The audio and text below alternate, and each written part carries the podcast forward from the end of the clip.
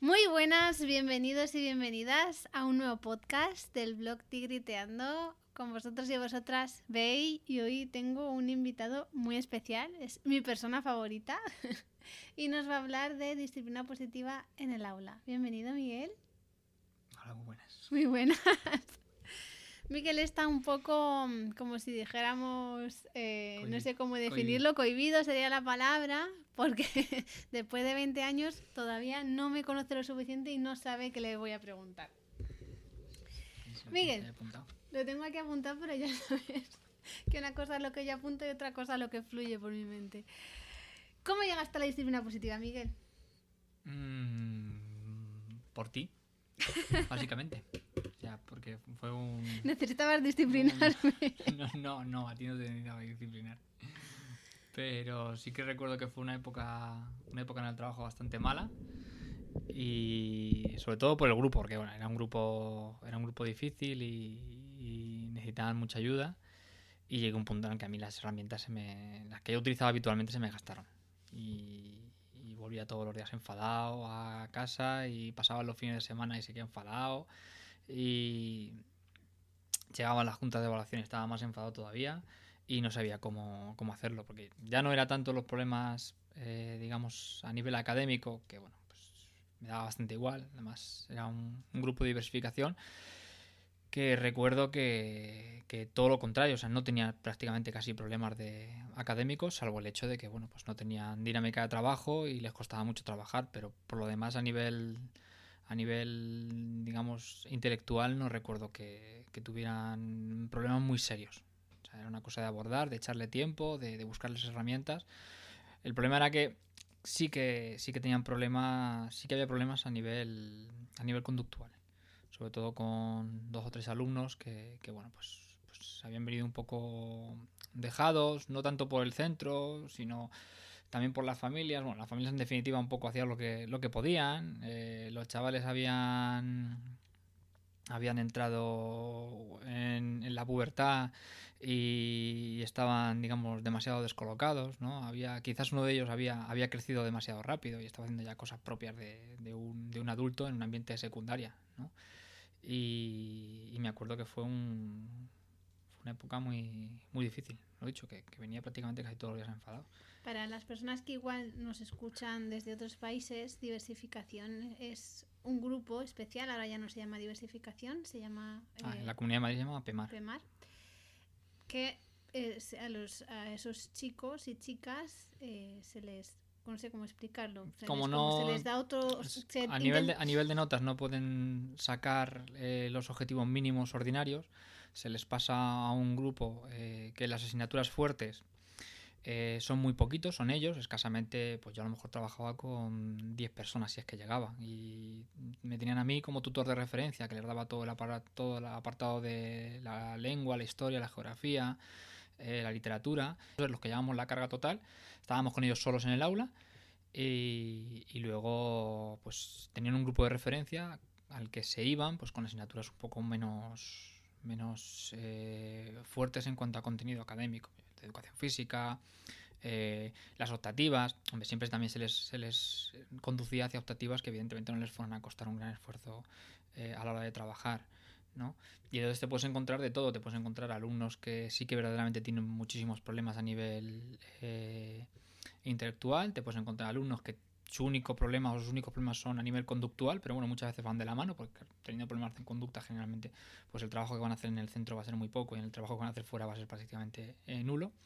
Y luego vas a encontrar alumnos que, bueno, pues eh, no tienen ningún problema aparente, salvo que en grupos mucho más grandes, pues se diluyen, desaparecen. No participan, y eso, eh, eso hace que si no les centras, si no les haces una atención un poco más personalizada, pues hacen que se, que se pierdan por, por completo.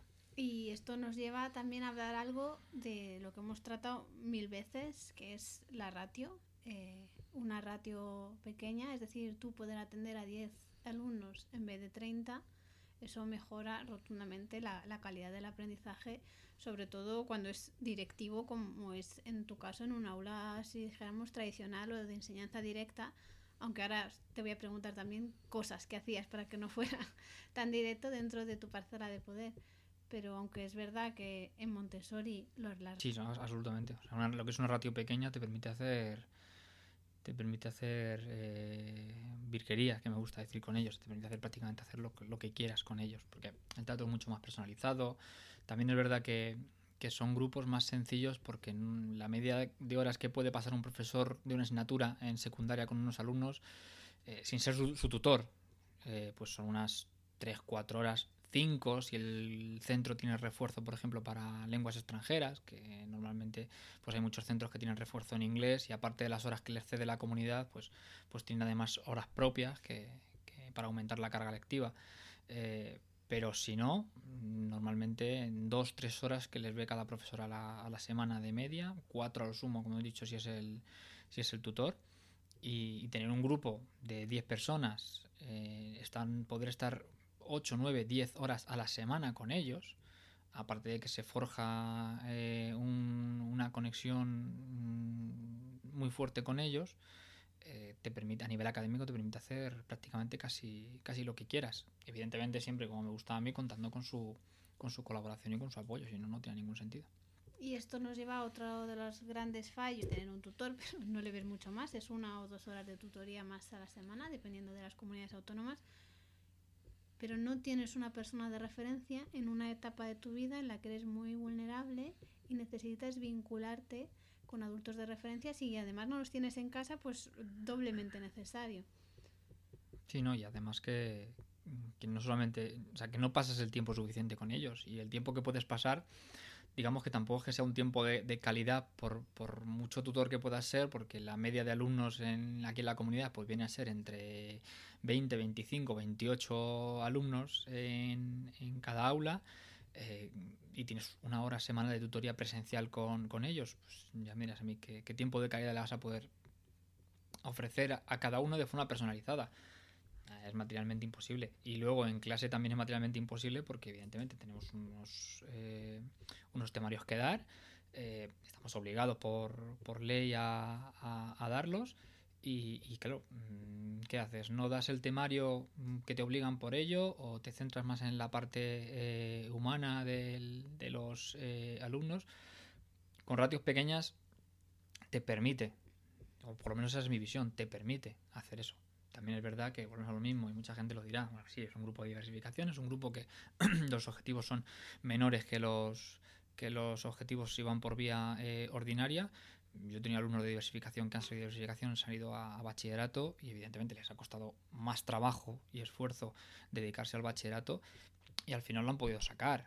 Es decir, y, y- y he intentado no obviar con ellos la parte, la parte eh, humana ponte 45 minutos de clase de media, bueno, dice 50, 55, ¿no? Entre que llegas, eh, charlas con ellos, se sientan, eh, te pones, venga, ¿qué estábamos haciendo el otro día? Eh, hablas con ellos porque evidentemente siempre van a tener algún problema, siempre va a haber ocurrido algo y aunque tú digas, no, dedicamos una hora a la semana de tutoría, eso es imposible porque siempre vas a dedicar algo más por su propia necesidad, por la de ellos. Y entonces al final, pues, es, es- es- ¿qué decides? ¿Qué, qué- qué parte eh, potencias? Yo lo tengo claro. Pero claro, también es verdad que en el centro donde, donde trabajo, pues bueno, se me daba cierta, cierta libertad en ese sentido. Y, y sobre todo lo más importante, yo tampoco mm, valoro tanto los contenidos en el sentido en el que bueno, pues los pueden adquirir de otras formas eh, diferentes. Y Miguel, teniendo en cuenta todo ese recorrido que tú ya habías hecho, desde que pusiste el pie en un aula por primera vez hasta que te certificaste como educador de DP, pasaron muchos años. O sea, este, este camino tú ya lo habías iniciado. En, en ese sentido, ¿qué te aportó a ti la disciplina positiva en ese cambio de mirada que tú ya tenías hecho? Pues mm, siempre digo que, que me aportó, aparte de herramientas que antes no tenía, que podía intuir, que podía más o menos quizás a lo mejor eh, inventarme yo, entre comillas, siempre consultas a lo mejor en internet o, buscas algo. Muchas de las cosas que hacía, la verdad es que luego las aprendí posteriormente con disciplina positiva. Yo ya las llevaba tiempo haciendo y es que eran cosas un poco que, dictaban el sentido común, ¿no? Pero me dio muchas más herramientas y me dio también una estructura a la hora de poder enfocar eh, esas herramientas. Y luego, lo más importante también, eh, me permitió iniciar el, el cambio de mirada en el sentido de que darme cuenta que, por ejemplo, la parte de los contenidos no era para nada tan importante. yo era una cosa que ya iba, llevaba tiempo trabajando y siempre iba un poco ahí al, filo de, la navaja. Mm, ¿Qué contenidos creo que sí que son esenciales? ¿Qué contenidos creo que puedo desechar? Y podemos eh, verlos de una forma completamente diferente. Eh, pero con, con, el tema de, de, la disciplina positiva y ver que lo más importante verdaderamente era algo que ya estaba llevaba tiempo trabajando, pero ahora con muchísima más razón, que era su, su formación humana, eh, fue sobre todo lo que más me, me, llamó la atención. Y descargarme ya también yo de, de, la responsabilidad, de decir, bueno, es que ellos también son, en cierto sentido, son responsables, ya tienen sus herramientas, y yo lo único que voy a hacer aquí es aportarles algo más para que cuando yo no esté, pues ellos tranquilamente puedan eh, seguir con su, con su vida sin ningún tipo de, problema. Muchas personas nos han dejado preguntas y muchas de ellas están enfocadas al pero es que. Entonces, ¿cómo eh, implantas disciplina positiva cuando el resto de tu colegio, de tu instituto, de tu centro educativo, cuando el claustro está en contra? Bueno, eh, yo la verdad es que tuve la suerte de no tanto en contra. Es decir, yo mm, puedo decir que que muchos de los profesores con los que, con los que trabajo y he trabajado en el, en el centro, es verdad que evidentemente pues tenían eh, como siempre a mano el, lo que era el, régimen de convivencia del, del, centro, pues si había que hacer algún tipo de sanción o lo que fuera, imponer algún tipo de sanción por lo que fuera, lo tenían ahí. Pero en la gran mayoría de los casos el trato hacia los alumnos eh, no era no era excesivamente malo. Es verdad que adolecía en muchos aspectos de cierta falta de respeto, pues eh, gritos, eh, en broncas, en muchos casos no dejarles explicar eh, qué es lo que había pasado o incluso no, entender, pues, pues que ese alumno, después de haber tenido un enfrentamiento con otro alumno, por ejemplo, en el patio o en un pasillo o en el mismo aula, pues necesita, necesita su tiempo para, para su cerebro necesita ese tiempo para procesarlo y, evidentemente va a tener que descargar toda esa, esa, emoción, ¿no? Y es verdad que había compañeros, como es lógico y normal, también que se lo tomaban como algo personal, ¿no? Entonces, eh, eso me lo he encontrado, pero tampoco rozando el decir, tener que intervenir para decir, oye, frena, porque se te está yendo de las manos, ¿no? Eh, incluso me he encontrado con algunos compañeros que luego posteriormente lo han, es verdad que los menos quizás, pero bueno, han llegado y han dicho, oye, mira, pues sí, pues me confundí y, joder, os di cera cuando primero os tenía que a lo mejor haber, haber preguntado. No tanto en un centro en el que yo he trabajado, en el que yo trabajo, en el que me hayan encontrado con posiciones enfrentadas, sino con total desconocimiento. Es decir, entonces, bueno, también desconocimiento por su parte y libertad también por su parte hacia mí para poder eh, manejarme con mis herramientas, lo he tenido. Entonces no ha habido ningún tipo de, de, problema. Es verdad que muchas veces pues costaba lo que tú llevabas mucho tiempo trabajando, eh, luego reparar un, un, bache, aunque bueno, esto funciona siempre así.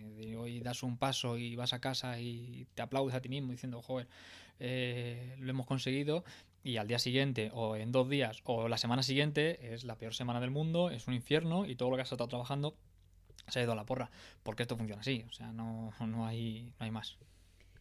Al, final, la suerte que tú tienes es que es verdad que no es un centro innovador, porque no lo es, no, no es un colegio Montessori, ni mucho menos, no igual de estrategias, por ejemplo, seguir usando libros de texto y demás, ¿no? Pero sí que yo he visto, o sea, Miguel, eh, confiamos en ti, tú sabrás qué tienes que hacer. No tienes... He podido estar en clase trabajando con, con ellos, haciendo cosas, mm, digamos, que se salen y presentarse, por ejemplo, la directora y no haber ningún tipo de problema, es decir, ni a favor ni en contra, ni tampoco en diferencia, porque bueno, sabían que, que, todos trabajábamos, que los resultados más o menos se iban, si había qué pasa con este alumno, qué pasa con X y enfrentarlo, y evidentemente hay una cosa en la que tampoco, que lo he mencionado antes, en que, que yo también me descargué un poco de responsabilidad porque ellos también son tienen que ser eh, aprender a ser responsables en ese sentido y yo se lo decía digo hay momentos en los que eh, yo no me voy a poner a poder poner delante de vosotros o sea, si vosotros cumplís con, con, con, vuestra parte, con nuestro acuerdo, y me dais a mí, me habilitáis a mí todas las herramientas para que yo pueda seguir estando a, vuestro lado, no va a haber ningún tipo de problema. En el momento en el que vuestro acuerdo no, no cumple vuestra parte del acuerdo, no es que yo me quite de en medio, es que me quitáis. Porque entonces yo no, no, no puedo defender a, alguien eh, si, si, ese alguien no está dando muestras de que, de que verdaderamente, verdad, hoy he, dado un paso hacia atrás, pero ayer di dos pasos hacia adelante.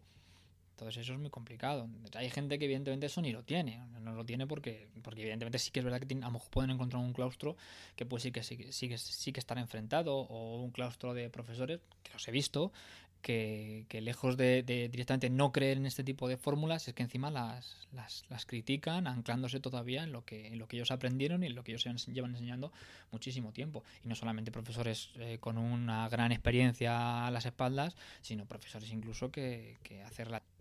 Las familias eh, echamos la culpa de las cosas que ocurren en la escuela a los docentes y los docentes también observáis que muchas veces las familias, igual no las personas que van a escuchar este podcast, pero sí hacen determinadas cosas que van en detrimento de tanto la autonomía como la, el autoconcepto de los niños.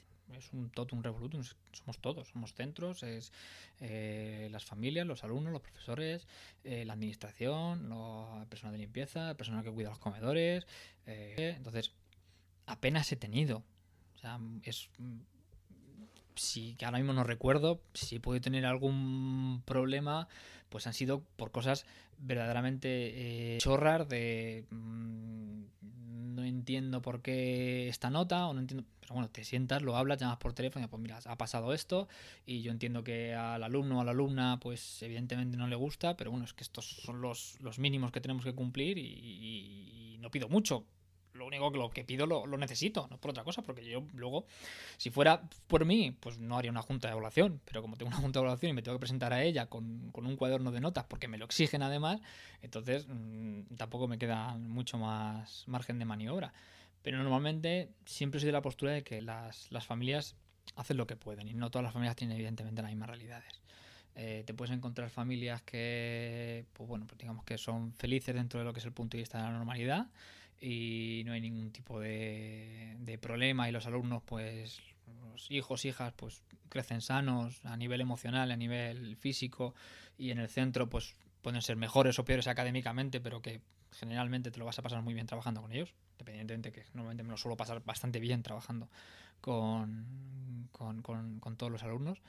Eh, te vas a encontrar familias de la misma categoría digamos pero que los alumnos pues por lo que sea, no están por la labor de, colaborar. Ya no te digo estudiar, digo colaborar. Eh, te vas a encontrar familias, pues la realidad, pues que están divorciados o algunos eh, bien divorciados y se tratan y no hay ningún tipo de problema y puedes hablar con los dos. A familias que están mal divorciadas y, se tiran los trastos y depende de con quién hables, pues al final la, la mierda, con perdón, va a caer siempre del lado de, del chaval o de la chavala. Eh, te vas a encontrar familias cuya situación interna es, está muy, muy, muy fastidiada y dices tú, es que no me extraña que, que, el, que el chico o la chica esté, esté, esté de esta forma. Bastante bien está, a lo mejor, ¿no? Bastante que por lo menos se levanta por las mañanas y aunque llegue tarde todos los días, 10, 15, 20 minutos tarde, eh, aguanta aquí estoicamente hasta que, hasta que se tiene que ir, ¿no? Bastante que viene cuando a lo mejor en casa no le prestan ni puñetera atención. Entonces, las realidades son muchas y evidentemente te encuentras con familias que generalmente no te van a poner ningún problema, que son la gran mayoría, ¿vale? Y luego siempre te vas a encontrar con alguna familia, pues evidentemente que no está de acuerdo con el sistema, no está de acuerdo con a lo mejor con tu forma de trabajar, no está... O sea, eso es una cosa. Ahora, depende también de cómo te lo tomes tú, como profesor. Si te lo tomas a nivel personal, pues entonces sacamos las antorchas y las guadañas y, prendemos fuego a alguien. O relativizas, piensas que evidentemente ellos tienen su parcela de razón, porque es su hijo, es su patria potestad, o su hijo, su hija es su patria potestad, y ellos eh, también tienen eh, parte de participación, ¿no? E intentas buscar a lo mejor una solución común. Generalmente problemas serios, serios con las familias, de decir, hostias, eh, has hecho esto, y además decirlo, yo directamente decirlo, he hecho esto, y acabar de patinar mucho, y la familia R que R emperrada en que era su decisión, me los he encontrado tampoco puedes hacer más. O sea, eres, su profesor, eres su tutor, no eres tampoco su, su, su tutor legal. O sea, hasta cuidar de esa persona mientras está en, en el centro. ¿A ti la disciplina positiva te ha enseñado a dejar de tomarte las cosas personales? Sí, normalmente nunca me lo tomaba personal, generalmente, generalmente. Pero sí que es verdad que, hombre, pues sobre todo al principio, cuando empecé a trabajar, puse a, a discutir con dos alumnos de cuarto de la ESO por, por una chorrada de examen. Luego, claro, luego lo pensé y digo, pues, estoy tonto, ¿qué, ¿qué, hago? O sea, ya no solamente, pues, solamente, mm, es solamente un examen que no tiene ningún tipo de importancia, que, que, podemos perfectamente mejorar, que en realidad era la visión que yo les quería transmitir. Pues es el primer examen que hacemos, eh, esto puede pasar, no hay ningún problema, tenemos margen de sobra para, para mejorar, pero bueno, nos enzarzamos, nos enzarzamos y lo que hace la falta de experiencia, porque además fue mi primer año, y terminas en una discusión que, que, luego lo piensas y dices, no tiene ningún tipo de, de, de, sentido, ¿no? Que también luego agradecí la discusión porque fue el detonante de empezar, o sea, y creo que llevaba, no sé, dos, dos meses, y medio en el centro, llevaba trabajando, creo, pues ya fue el detonante para decir, lo que he hecho hasta ahora en estos dos meses y medio y todo lo que me han enseñado no vale absolutamente para nada, hay que cambiar completamente todo lo que, lo que estoy haciendo, ¿no? Así me pasaba, que luego estaba todos los años como un pringado porque, porque ningún año repetía lo mismo que había hecho el año anterior, siempre buscando una fórmula que me pudiera funcionar. También es verdad que no todos los alumnos eran los mismos, evidentemente, y lo que funcionaba para unos alumnos un año no funcionaba para los alumnos del año siguiente, sobre todo si los tienes cambiados, como suele ocurrir en secundaria. Entonces tenías que andar siempre eh, variando. En ese sentido, no me lo tomaba nunca como algo personal. Sí me responsabilizaba de ello. Es decir, eh, siempre me iba a casa o terminaba la clase pensando, vale, ¿y qué puedo hacer yo para eh, mejorar todavía esto, ¿no? Para de alguna forma pues, reducir las caras de, de, sueño por las mañanas, cosa que es tremendamente complicada, ¿vale? O, qué puedo hacer yo para que el próximo examen ya no te digo que lo aprueben, sino por lo menos que vayan con cierta tranquilidad y se den cuenta de que es eso simplemente, es un papel y no tiene mucha mayor eh, trascendencia, es decir, que, que, es una herramienta más, como a mí me gusta definirla siempre como una herramienta más, lo hago porque evidentemente pues donde trabajo eh, tenemos esa obligación, y, pero bueno, yo también tengo otras herramientas con las que puedo perfectamente evaluar el examen, es, es, es una cosa más. Ahora, que se enfaden contigo por un castigo, por una nota que ellos crean que le has puesto mal, porque les has llamado la atención en un momento determinado, porque bueno, estaban haciendo una cosa que no era eh, que no era correcta, o que a lo mejor se ponían en peligro ellos, o ponían en peligro eh, a, otros eh, alumnos. Pues bueno, es, lo que hay, pero como nos tomemos ya mmm, de forma eh, personal eso, si ellos se lo toman de forma personal, porque es normal que yo por se lo tome por la edad, se lo tomen de forma personal, como yo, como adulto, me lo tome como forma personal, pues ya eh, apaga y vámonos. O sea que no, o sea, creo que, eh, no lo sé, a lo mejor dos o tres veces en los más de 10 años que llevo trabajando y una de las veces automáticamente al ratito ya me disculpé con el alumno, lo estuve hablando con él tranquilamente, le dije, digo, me he equivocado, mira qué ha pasado esto, ¿sabes? Se me ha ido, eh, se me ha ido la olla y, y, y te he gritado y, y, y una segunda vez también que, que, pues eso, que entraron en clase, estuvieron comentando unas cosas, otro, unos compañeros de otra clase estuvieron comentando una cosa y se marcharon y bueno, pues con tan mala fortuna que el compañero que se, el alumno que se marchaba de clase pues tenía una opinión contraria a la mía y, y me insultó. Ya está, se lo dije. Le dije, oye, mira, se te ha ido completamente de las manos, se te ha ido completamente eh, la olla eh, y esto evidentemente pues pues lo tiene que saber tu tutor.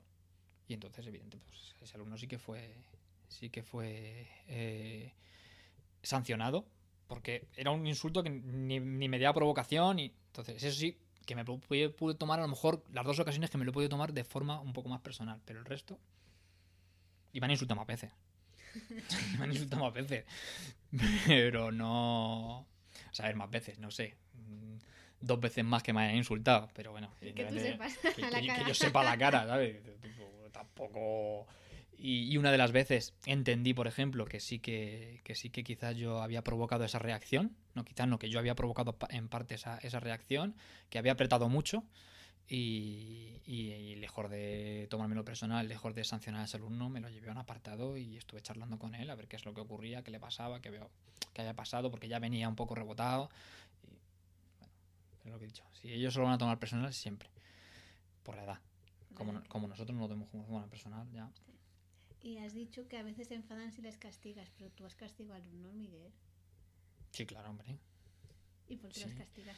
Pues llega un punto en el que ya no te dejan margen de maniobra. Llámalo si quieres la presión eh, eh, social del centro, llámalo el, el organigrama de como quieras, llámalo régimen de co- Hay veces que, que no te lo puedes saltar. O sea, no es lo mismo, por ejemplo, que un alumno llegue sistemáticamente tarde a tu clase porque es la primera hora y tú lo puedas entender y digas, oye, mira, chico, chica, que hay que llegar antes. Yo me acuerdo una vez que fui tutor de un grupo de tercero de la ESO y tenía un alumno que llegaba todos los días tarde.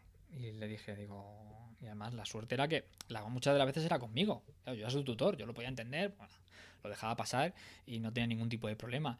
El problema venía cuando eran, evidentemente, a primera hora con otros profesores.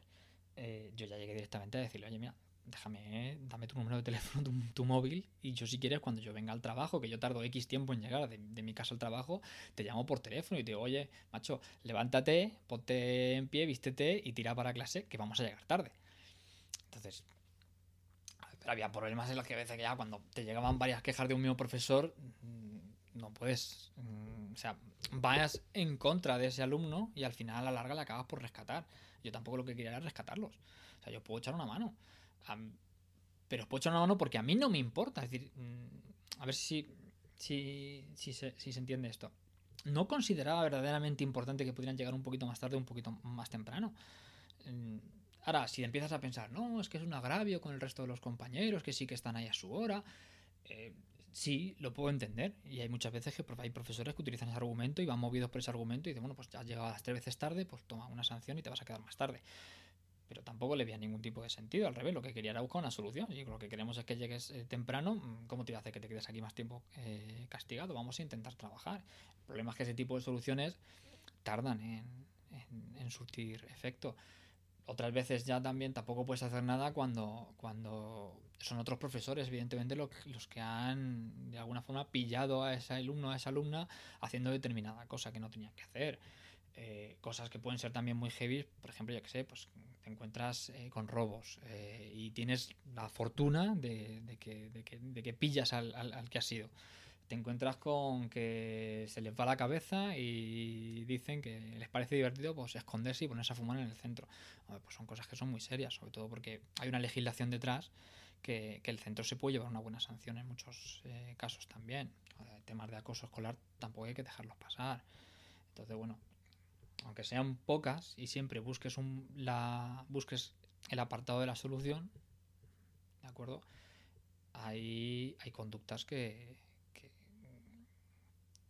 que tienen que ser eh, sancionadas porque tenemos ese protocolo. Fíjate que tú lo has llamado castigos, pero para muchas personas realmente aplicar el régimen de convivencia del centro es una consecuencia lógica. ¿Para ti es lo mismo? Mm, Ahora mismo, ahora mismo no, no sabría decirte. Es decir, hay. Hay. Es que no, no tengo tampoco el régimen de convivencia, por ejemplo, nuestro en, en, en la mano. Pero hay. Hay castigos que sí que pueden tener cierta relación. O ciertas. Hay sanciones que pueden sí que sí que pueden tener cierta relación con lo que se ha. con lo que se ha cometido. Pero en definitiva lo que lo que se está buscando un régimen de convivencia es a través de eh, a través de sancionar una conducta que se considera eh, errónea o incluso más que errónea porque encima luego viene viene tipificado por, por grados eh, imponer una sanción o sea, es como un sistema judicial Sí, Igual. pero eh, voy a volver a hacer mi pregunta de otra manera.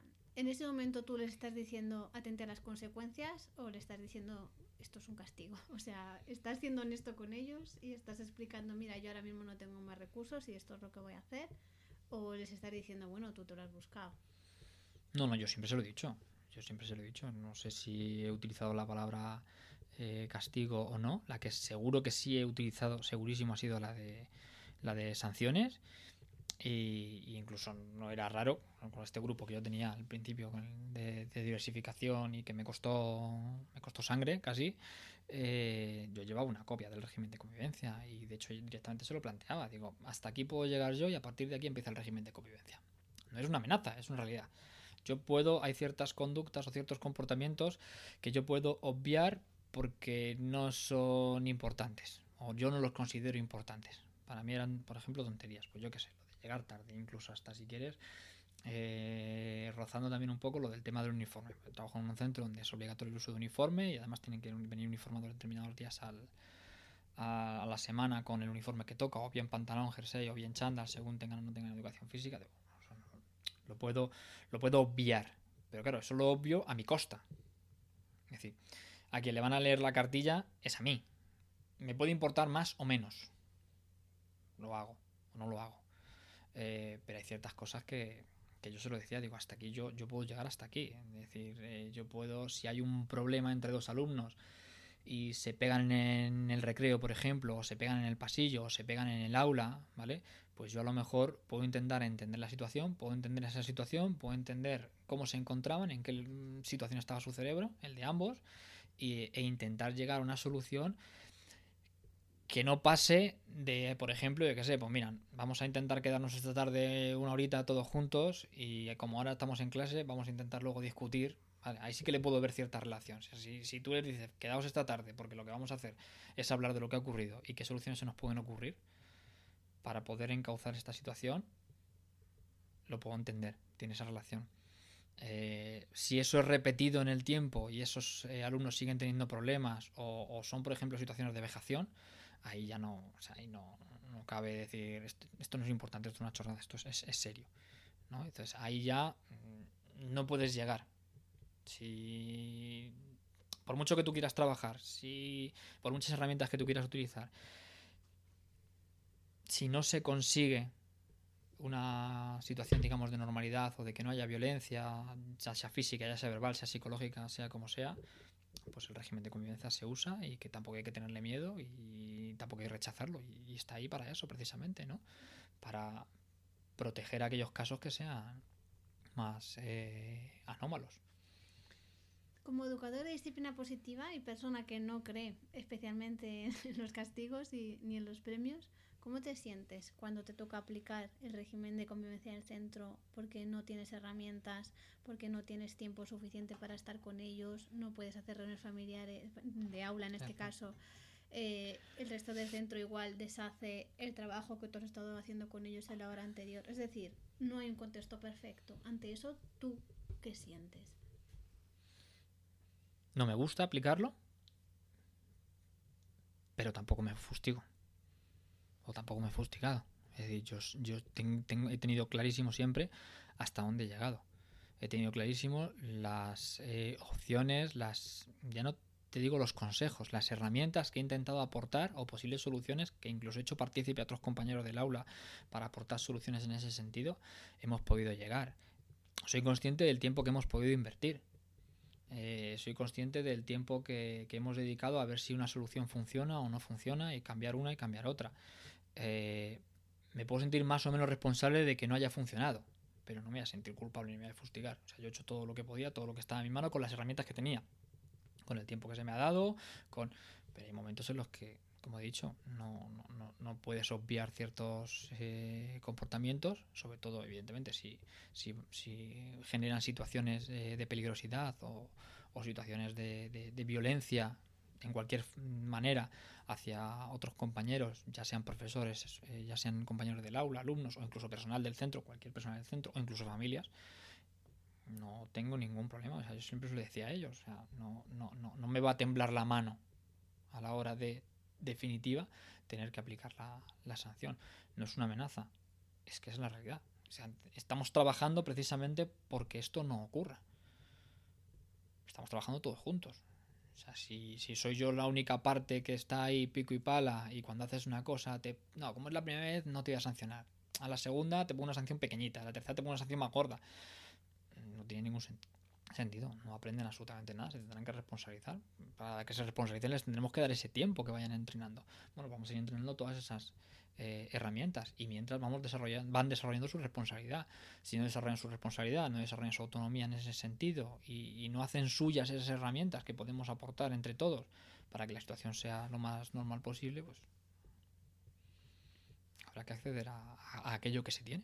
También estamos hablando de, de adolescentes de 15, 16, 17 o, o incluso 18 años. ¿Has tenido alguna vez Sí, contigo? sí, con coches mejores que el mío. Bueno, ese es otro tema, Miguel. A donde quiero llegar es que eh, esto que tú estás contando, ¿lo ves admisible para niños y niñas de 4, 5, 6, 7? No. Ya quizás siete y, y rozando mu- muchísimo, pero no. No, porque no tienen su, no tienen su desarrollo cerebral, no, no están formados. Es verdad que un adolescente tampoco está formado plenamente, cerebralmente hablando, de forma plena. Pero sí es capaz de, de entender ciertas herramientas, es capaz de entender la argumentación de un de cualquier otro adolescente o, de, un adulto, ya sean sus padres, sean su profesor, o sea cualquier persona y, y- y tiene- y tienen, tienen que ap- aprender precisamente a la adolescencia es eso, ¿no? Buscar también aprender a desarrollarse en el, mundo externo y se van a encontrar con un montón de gente que piensa diferente a ellos y otras que no. Los niños y niñas más pequeñas no, no tienen esa capacidad de- de poder eh, defenderse, dependen todavía mucho, pues, de 5 o 6 años, 5 o 6 años sí, vale. Eh, hacen ciertas cosas solos, hacen muchas cosas solos, pero para la gran mayoría de las cosas básicas de, de- la vida importantes de la familia dependen de, de sus adultos de, referencia, ¿no? Que son los que le tienen que dar esa seguridad, esa comodidad para, para desarrollarse en el mundo, para eh, convivir en su aula, ¿no? Pueden tener un profesor o profesora, y me incluyo también, que en un momento determinado esté desquiciado y bueno, pues a lo mejor un adolescente pues puede intentar poner su pantalla, ¿no? Y decir, eh, cuidado, me refiero a pantalla, una protección y decir, cuidado, hasta aquí voy a aceptar lo que me estás diciendo eh, y, y me voy a enfadar y te voy a insultar y a pasar de ti porque no me gusta el mensaje que me estás dando. Un niño pequeño, una niña pequeña, no. No tiene todavía formada esa capacidad para, para colocar esa pantalla y, y defenderse. Se lo va a comer con patatas fritas y al final va a crecer con eso integrado, pues como hemos crecido prácticamente casi todos. ¿Cómo te hubiera gustado que fueran tus profesores en tu infancia y adolescencia? A mí como yo. ¿Para qué, ¿Para qué voy a engañar? A mí como yo. Yo les trato a ellos como me hubiera gustado que me trataran a mí. Y tampoco me considero que me hayan tratado mal. Joder, al revés. O sea, no, no me siento un niño en el que el sistema educativo me haya maltratado. Mm, O sea, lejos de que te diga una profesora en primaria las notas, pues mm, tu hijo no se toma nada en serio. Pues, pues sí, es verdad, no me tomo nada en serio. Es una perogrullada. O sea, eso te lo digo ahora. Cuando era pequeño no sabía lo que estabas diciendo, ¿no? Pero ahora, por ejemplo, pues, pues, pues sí, es verdad, tenías razón. Mira, no me tomo nada en serio. Me da pues igual la, la la mitad de las cosas. Y no es que me haya tratado igual, sino que intento darle su justa importancia a las, a las cosas. Eh, pero me hubiera gustado eso, me hubiera gustado pues, pues tener a alguien como, como yo. E incluso he tenido algunos compañeros que, joder, pues, pues que, que, de, que dentro de que de que están sometidos al, más al sistema quizás y que son muy dogmáticos en ese sentido, eh, hacen verdaderas virguerías con ellos y aunque tú pienses y les veas desde fuera que joder, son duros y disciplinados, y luego me das cuenta es que te das cuenta de que, de que los, los, las chicas y los chicos, los alumnos, las alumnas y los alumnos, los quieren un montón. Los quieren un montón. ¿Por qué? Porque les ves y dices, "Joder, vale, sí, puedes ser más o menos disciplinado con las décimas de la nota, tienes que llegar puntual, tienes que tener uniforme, tienes que. Es decir, ese tipo de cosas de, de la organización de un centro, pero que luego a la hora de, de lo académico se desviven por ellos, ¿no? Y se van a casa con el rumbo en la cabeza y cómo puedo cambiar este ejercicio para que lo sea mayor el nivel de éxito en el, en el aula, que lo acierten por ellos, que cómo puedo trabajar por ellos. Entonces, a mí ese tipo de profesores me gustan mucho. Y que, coño, y que estén contigo y te pregunten qué tal, oye, qué tal. Aunque evidentemente cuando eres un adolescente, pues que llegue un profesor y te pregunte, oye, ¿qué tal el fin de semana? ¿Qué has hecho? Pues no te hace, no te invita tampoco a, ¿vale? Pero creo que es importante, por lo menos que ellos intuyan que, que no vas a llegar, te vas a sentar en la silla o te vas a sentar en la mesa o vas a estar paseando por el aula y le vas a soltar la chapa y te vas a marchar, ¿no? Llegas y dices, oye, ¿qué tal? ¿Cómo habéis pasado el día? ¿Qué tal la semana? ¿Qué tal? ¿Todo bien? Oye, ¿cómo estáis en casa? Pues hombre, ese tipo de atenciones también se creo que también las agradecen. Si a ti te dijeran, Miguel, toma, eh, un grupo de chicos y chicas, para ti, te vamos a dar dinero, no mucho, lo justo, para pagar un sueldo y los costes del centro, y tú pudieras hacer lo que te diera la gana, ¿cómo lo harías? ¿Sería algo parecido a una granja Montessori o sería totalmente distinto? Pues no sé si una granja Montessori, no sé, yo no les veo... No les veo, No ves a tus chavales no ahora. les veo criando, criando vacas ni, ni les veo cultivando espárragos, ¿no? O sea, o, o- o la comida, ¿no? O sea, sí que les veo, por ejemplo, vendiendo, como que, que les ves vendiendo cosas y eso, porque luego te quedas parado y dices, "Tú, es que además tienen ingenio para todo, ¿no? Como, como cuando el año que estuvieron también, que estuve yo participando en la venta de lotería para Navidad con ellos y bueno, a cada uno se le ocurrieron estrategias de marketing que, que ni, que ni, que ni el- en los mejores negocios, ¿no? Eh, y los veías vendiendo por el barrio la lotería con megáfonos, hablando y los polvorones y eran capaces de vender casi cualquier cosa, ¿no? Pero no les veía yo, no les veo tampoco doblando el lomo ahí a trabajar. Pero independientemente de que yo no les vea así, no quiere decir que, sean incapaces de hacerlo, ¿vale? No, no lo hacen porque no tienen la necesidad de hacerlo. Eso es como todo. El día de mañana uno se queda sin trabajo y, y tiene que barrer calles y las barre tan ricamente. Es un trabajo. Eh, pues a ellos les pasaría tres cuartas de lo mismo. Si evidentemente tienen que, que desempeñar una función en un lugar determinado, yo estoy convencido de que tienen la capacidad y las herramientas perfectamente para hacerlo. Yo me los llevaba ya, pues. ¿cómo los llevo al monte? No te digo que los vaya a tener encerrados todo el día. O sea, estás calentito y esas cosas, pero oye, venga, pues abriguitos y vamos al monte a dar un paseo. que Sería la, la- la- mitad del día me lo pasaría dando un paseo por, por, el, por el monte, yo qué sé, pues con la gente de geografía en segundo de bachillerato. Pues había temas que, que me los llevaba al monte directamente a, a dar un paseo, pues para ver, yo qué sé, las nociones básicas de geología que veíamos o las nociones básicas sobre vegetación que veíamos, pues me los llevaba directamente al, al monte tan ricamente. Eh, me los llevaba a una biblioteca incluso. Vamos a ver este tema y ala, venga, a buscar información y en grupos o como queráis, os sentamos y vamos a ver que, cómo lo podemos ampliar, por ejemplo. Eh, me los llevaba, ¿por qué no? A un- a un- o sea, sin tenerle miedo a las pantallas, me los llevaba a una sala de ordenadores también, con ordenadores, para que pudieran consultar junto con esos libros que me buscaba la biblioteca y que estuviéramos eh, trabajando, ¿no? Tranquilamente. Me los llevaba a jugar también, o sea, no tengo ningún, ningún inconveniente. O sea, yo me llevaba los juegos de mesa al, al- al aula y, había veces incluso que, que, que los dedicábamos expresamente simplemente a, a jugar por- porque nos tocaba jugar, ¿no? De hecho, lo comenté una vez, que, que creo que se les ha hecho crecer demasiado deprisa o que cada vez crecen más deprisa y, y eso hace que, que hayan perdido una creo que una parte muy importante de su, de su infancia y por lo tanto una parte muy importante de su, de su juego. Y ahí entiendo también el peligro de las, de las pantallas. ¿No? Y yo de niño, yo no he sido educado por una pantalla, pero yo me acuerdo que yo en mi casa tenía libertad completa de ver la tele que me diera la gana. Y, y aquí estoy. Y me dedico a esto. Y hoy en día, pues, mm, mi madre me tira la puya de que, joder, pues voy a tu casa y no tienes tele. Digo, Ahora ya ahora ya tenemos, tele, ahora ya tenemos tele. ¿no? Pero... Pero nos hemos tirado muchísimo tiempo sin televisión por- porque, la, porque la tele no me gusta. No me gusta la tele. O sea, jo, me siento a ver una película, me siento a ver unos dibujos con, con las niñas y, so- y me puedo pasar un rato con ellas y viendo los dibujos y soy el más feliz del mundo. Pero desde la patrulla canina hasta, hasta Barbie, me da igual. Sí, un requiem por la patrulla canina, que es lo que nos está permitiendo grabar este Mm. Sí, podcast. sí, sí, sí, eso sí que es verdad. Gracias. Y, pero no sé, yo me los llevaba a, cosas mucho más variadas que no tenerlos atornillados a una, a una, a A una una silla. silla. Sí, como decían hoy en una entrevista en la, en la radio, ¿no? Que, que dice, bueno, dice la parte más, más positiva, ¿no? De llevarlos a- al colegio era la sociabilidad. Y claro, yo he pensado automáticamente, digo, sí, claro, muy sociables están si tienen que estar atornillados los pobres a una, a una silla, que a mí es que me duele en el alma. Lo puedo entender con la gente de bachillerato y, y- y me duele en el alma, pues cuando llegaba, porque me tocaba ese día llegar un poquito más tarde y pasaba por las clases de primaria y lo veía a los pobrecitos sentados en la silla con el libro y una ficha, pues ya se me caía el alma a los pies. Ay, O sea, tu colegio ideal sería sin sillas. Mi Bueno, colegio sí. ideal no puede existir porque no hay dinero para pagar mi colegio ideal. Mi colegio ideal necesita un laboratorio, necesita una biblioteca mm, con un fondo prácticamente casi interminable, aunque la mitad de los libros ni se consulten.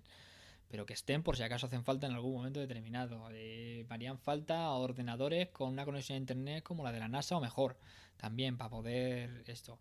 Eh, tener la libertad de, mm, si tengo la oportunidad de conocer a ciertas personas que creo que pueden enriquecer la visión de esos alumnos, tener la libertad de podérmelos traer también. Ojo, en el centro en el que yo trabajo hemos traído a gente de fuera porque se nos ha permitido y no ha habido ningún tipo de problema porque se consideraba eso, que iban a aumentar la riqueza de lo que los, chavales querían eh, aprender. Y sobre todo que ellos tuvieran la, libertad también de, participar sin ningún tipo de, de problema y sin miedo y evidentemente pues con unas normas consensuadas y, oye, también es verdad que a lo mejor esto es muy heavy, pero el que no quiera estar aquí, que no esté. Directamente. Porque el que no quiere estar no, no, no se va a sacrificar. Y si no se va a sacrificar, no va a ser útil para, para el grupo. Pero igual sí que trabajarías desde otro lugar la pertenencia de esa persona. ¿O sí, claro, no, no, no, no le daría, evidentemente no le daría por abandonado, no, no le daría por abandonado intentaría ver qué es lo que... O sea, si, yo, si, tenemos esa oportunidad tan grande, por lo menos intentar hacerse ver, ¿no? Si tenemos esta oportunidad tan grande, ¿qué es lo que ocurre para que no quieras, no quieras estar aquí? Que era una de las cosas que a mí sinceramente me importaba más. he tenido alumnos que se lo he dicho directamente. O sea, quiero que estés a gusto aquí porque prefiero tenerte aquí en el centro, que sé que estás aquí, que te puedo tener, si quieres, controlado, que sé en qué momento estás, eh, en, dónde estás en cada momento, antes que estés fuera. Que no te puedo ver. Y vas a delinquir. No delinquir, no lo sé delinquir, pero mm, a ver, de, estar sentado en el banco perdiendo toda la mañana fumando o X, lo que quisieran, hasta, hasta sí, ¿por qué no? Pues meterse en una tienda y hacer la tontería, como he tenido también en algunos en, en algún sitio que he trabajado, porque que, que cogieron al pobre hombre de la tienda y le dieron una paliza. Y cada vez eso es más serio, ya viene la policía. el hombre se lleva una paliza. Y, la, agresión, claro, evidentemente. ¿Tú crees que si tuviéramos escuelas con más o menos dinero, que yo igual no lo comparto tanto contigo, que se necesite mucho dinero para eso, pero en la que los chicos y las chicas pudieran decidir, pudieran ser parte y pudieran eh, comprometerse y tener responsabilidad, es decir, eh, hubiera un equilibrio entre conexión y autonomía, ¿Sería necesario tener esos regímenes disciplinarios del centro? ¿Sería necesario aplicar sanciones? ¿Sería necesario aplicar todo eso que no te gusta de donde tú trabajas? No, no creo que sea necesario. Sería bastante... A ver, cuidado. Sería relativamente fácil. Sí, o sea, no sería eh, una película... La, la, convivencia sería dura, porque evidentemente somos personas y tenemos nuestros roces eh, y si tú a una persona le das libertad, como creo que tienen que tener, para expresar en un momento determinado lo que sienten, poniendo el límite de cuidado, no haga daño a la otra persona o a las otras personas, eh, de cualquier forma, pues evidentemente problemas de convivencia va a haber.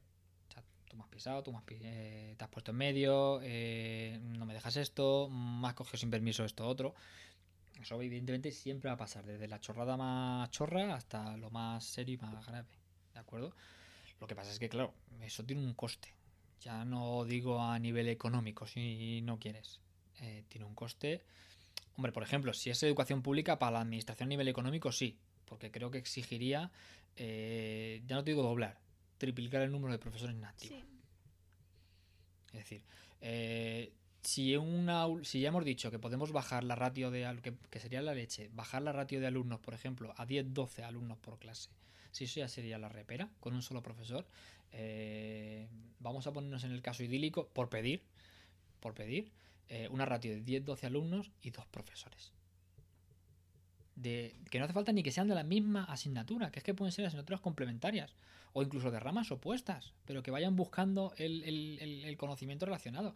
Pues yo qué sé, pues, pues si tienes un profesor de ciencias y un profesor de historia y, puedes a la vez trabajar con esos alumnos eh, un periodo histórico determinado con sus avances científicos.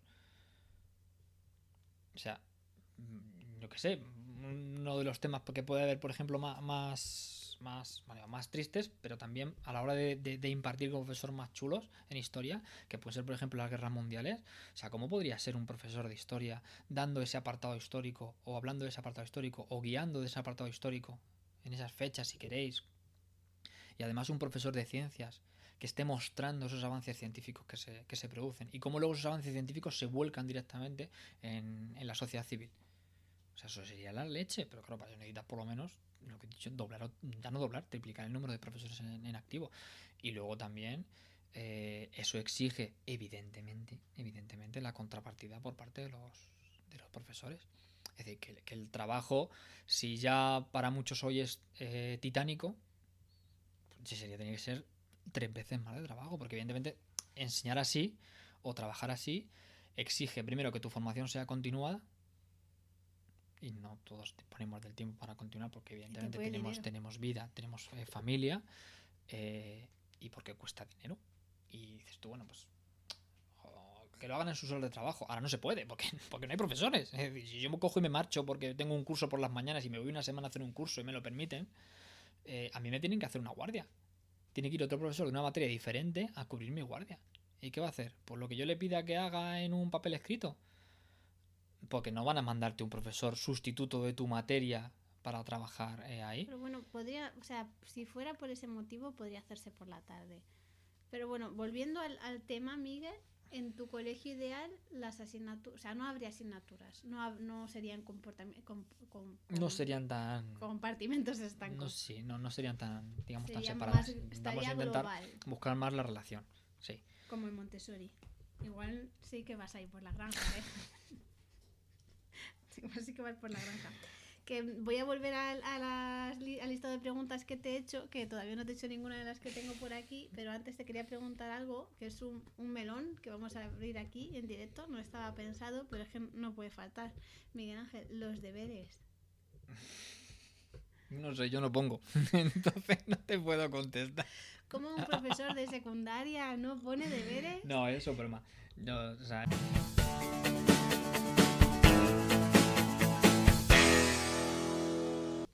¿Estás listo? no. ¿Cuáles son las preguntas? No, si no ya está Vamos a lista improvisar, venga. ¿Listo? Choca.